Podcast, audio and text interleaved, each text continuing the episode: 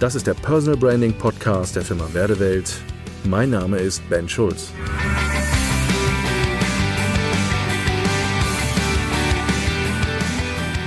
Mit Methoden und Tools kann sich der Kunde nichts kaufen. Als Agentur für Personal Branding sind wir in den letzten Jahren sehr viel mit Coach, Trainer, Berater unterwegs. Das Interessante ist, in den Gesprächen taucht immer wieder auf, wenn es um Marketing geht oder besonders vor allen Dingen, wenn es um die Internetseite geht, dass Coach, Trainer, Berater so diesen Hang haben, immer wieder ihre Tools, Methoden, Ausbildung, Instrumente etc. pp. gerne so zu präsentieren. Ich verspüre da immer wieder so diesen Wunsch von, naja, wir müssen ja Kompetenz zeigen. Kompetenz ist wichtig, vor allen Dingen, wenn wir natürlich gegenüber dem Kunden was verkaufen wollen, argumentieren wollen. Vielleicht sagt der ein oder andere Mensch, ich habe so viele Ausbildungen und manchmal erscheint es mir, als wenn der ein oder andere Trainer so ein bisschen so ein Ausbildungsjunkie ist.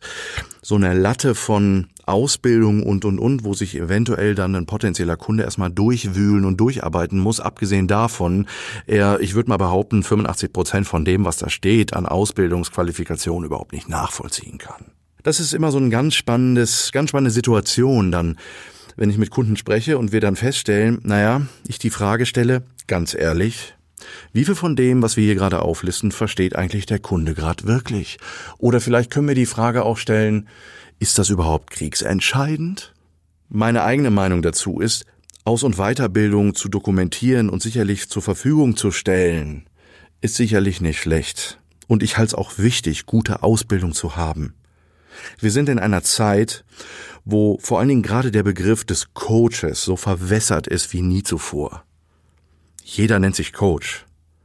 Momentan ist es ja so, dass wir darüber reden, dass wenn jemand in eine Coaching-Ausbildung geht, ähm, nach ungefähr gefühlten acht Tagen sofort schon ein Executive Professional Coach ist.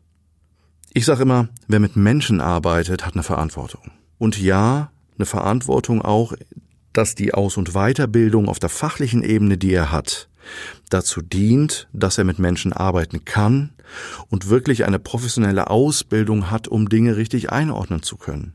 Wir machen doch hier kein Coaching am Küchentisch. Also, es gibt zwei Verantwortungen, die ich als Coach, Trainer, Berater habe. Ich habe einmal die Verantwortung gegenüber meinem Kunden und Klienten, dass ich eine gute professionelle Ausbildung habe und weiß, wie ich in unterschiedlichen Situationen mit ihm umzugehen habe und ich habe eine Verantwortung gegenüber der Branche. Gerade weil die Branche so verwässert ist, müssen wir für Qualität und Professionalität sorgen und vor allen Dingen unterstützen, dass wir Professionalität haben. Ich durfte vor vielen, vielen Jahren, durfte ich Teil einer Coaching-Ausbildung sein und ich sage immer manchmal so schmunzeln, naja, damals ging die Coaching-Ausbildung noch über fast zwei Jahre und wir hatten Supervision. Und wir haben Literaturstudium gehabt von pff, gefühlt ein bis anderthalb Meter, äh, die nachzuweisen war. Ähm, diese ganzen Dinge gibt's heute immer weniger. Aber abgesehen davon, jetzt nochmal zurück, mit Methoden und Tools kann sich der Kunde nichts kaufen. Was ist damit gemeint? Wenn ich mir heute Internetseiten angucke, wo diese ganzen Ausbildung, Qualifikationen und es gibt noch schlimmere Dinge, also sowas wie ich erkläre auf meiner Internetseite meinem Kunden, was denn jetzt zum Beispiel NLP ist.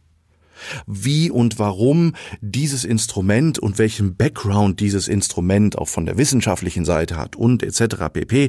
Es gibt ja manche Menschen, die sehr auch methodenverliebt sind dann stelle ich mir manchmal die Frage, wenn ich mich gerade in den Kunden versetze, der sich diese Internetseite anguckt und das alles so durchliest, was mag der wohl gerade denken?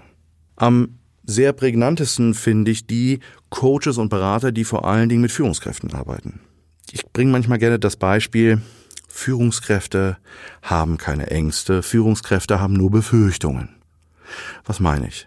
Wenn ich mit Führungskräften zu tun habe, wenn ich mit Entscheidern zu tun habe, dann sind das Menschen, die in den meisten Fällen, ja, ich sag mal, ein Platzhirsch gehen haben oder vielleicht ein Silberrücken sind. Also, ich sag mal, in ihrem Auftreten und in dem, wie sie wirken oder vielleicht auch wirken wollen, sehr stark, souverän und mächtig daherkommen und natürlich auch sehr fordernd und vielleicht auch an einer anderen Stelle auch bestimmend. Der eine oder andere erlebt vielleicht auch einen Auftraggeber ein bisschen beratungsresistent. Mag alles sein. Wir versetzen uns jetzt mal ganz kurz in die Lage. Jetzt habe ich es vielleicht mit so einem Alpha-Tier zu tun, mit einem Entscheider, mit jemand, der weiß eigentlich, was er will und und und. Jetzt konfrontiere ich ihn, und er kommt aus seinem Mindset, aus seiner Welt, konfrontiere ich ihn mit Methoden, Tools, wissenschaftlichen Hintergründen, Zusammenhänge und, und, und, und, und. Und dann wird genau Folgendes passieren. Die, die mit Führungskräften arbeiten, die wissen jetzt genau, was ich meine. Haben Sie schon mal erlebt, dass von 100 Führungskräften oder stellen Sie sich die Frage von 100 Führungskräfte, wie viel von denen würden in einer Situation, wenn sie inhaltlich etwas nicht verstanden haben, die Frage stellen, äh, könnten Sie mir bitte den Zusammenhang nochmal genau erklären, dass ich nachvollziehen kann, weil ich habe etwas nicht verstanden? Hm. Schwierig. Der eine oder andere fängt vielleicht das Schmunzeln gerade an und denkt, na, das wird nicht passieren. Warum? Naja, ein Entscheider und eine Führungskraft möchte eigentlich ungerne, naja, zugeben, dass er was nicht verstanden hat. Warum denn das? Naja, es hat vielleicht hier ein bisschen was mit Ansehen zu tun. Also ich möchte ja nicht daherkommen und wie der Depp wirken. Und jetzt passiert ein ganz entscheidender Punkt im Kopf. Die Führungskraft wird nicht zugeben, dass sie vielleicht einen Zusammenhang hier gerade nicht verstanden hat, weil es vielleicht mit psychologischen, wissenschaftlichen Komponenten zu tun hat, die gerade nicht so in seinem Horizont sind, weil er sich vielleicht mit dem Thema auch noch nie beschäftigt hat jetzt aber auf der anderen Seite nicht zugeben möchte, dass er nicht kapiert hat, immer nur nickt, aber im Hinterkopf Folgendes abläuft. Der macht mich grad zum Idioten. Dass das eher suboptimal ist im, ich sag das mal, Vertrauensaufbau mit einem Auftraggeber oder in einem Verkaufsgespräch, glaube ich, muss ich keinem erklären. Machen Sie Ihre Kunden nicht zum Idioten. Der Punkt ist, alles, was ich mit Aus- und Weiterbildung bringe, ist im ersten Moment, wenn ich mit dem Kunden zu tun habe, ich sage nicht, er ist unwichtig, aber ist im ersten Moment erstmal an zweiter Stelle. Es geht darum, dass ich, und da gibt es einen Schlüsselsatz, den hat damals unser Ausbilder in der, in der Coaching-Ausbildung uns immer wieder gesagt, hole deine Kunden wertschätzend in ihrem Weltmodell ab. Wenn ich jetzt ankomme und sage, Mensch, ich stelle mich vor, ich bin hier systemischer Berater und ich arbeite hier nach Transaktionsanalyse und etc. pp. und und und und und, kann es passieren, dass Sie vor einem Entscheider stehen, der Sie mit großen Augen anguckt, nickt, aber intern denkt, was will der Mann von mir? Ich verstehe nicht, was der mir sagen will. Und das kann natürlich auch auf einer Internetseite passieren. Das heißt, an der Stelle ich möchte meinem Kunden nicht in Ungewissheit lassen. Also ich möchte ihm nicht in einem Informationsdefizit äh, stellen, und zwar nur deswegen, weil ich ihn voll bombardiere mit irgendwelchen fachlichen und irgendwelchen Dingen, die dazu dienen, dass sie im ersten Moment nicht wirklich Vertrauensaufbau sind. Ja, wichtig ist, und das sage ich nochmal, Aus- und Weiterbildung sind wichtig. Aber ganz ehrlich, wenn Sie Handwerker in Ihrem Haus haben und Sie haben einen Profi, der Ihnen vielleicht eine neue Küche einbaut, entscheiden Sie, aufgrund welchen Profi sie ins Haus holen, sich diese neue Küche einzubauen oder das Bad zu renovieren. Danach, von welchem Fabrikat er welche Bohrmaschine benutzt? Das ist ihnen doch in dem Moment auch wurscht. Sie wollen doch nur eins. Der soll professionell seinen Job machen und zwar so, dass mein Problem hinterher gelöst ist. Nehmen Sie diesen Gedanken mal mit und gucken Sie mal Ihre Internetseite an und schauen Sie mal, wie Sie mit diesem Thema Methoden, Tools etc. pp. umgehen, was Ihren Informationsbereich angeht, den Sie nach außen geben. Wollen Sie auf Bohrmaschinenfabrikat rumdiskutieren? Oder wollen Sie nicht lieber Ihrem Kunden sagen, weißt du was?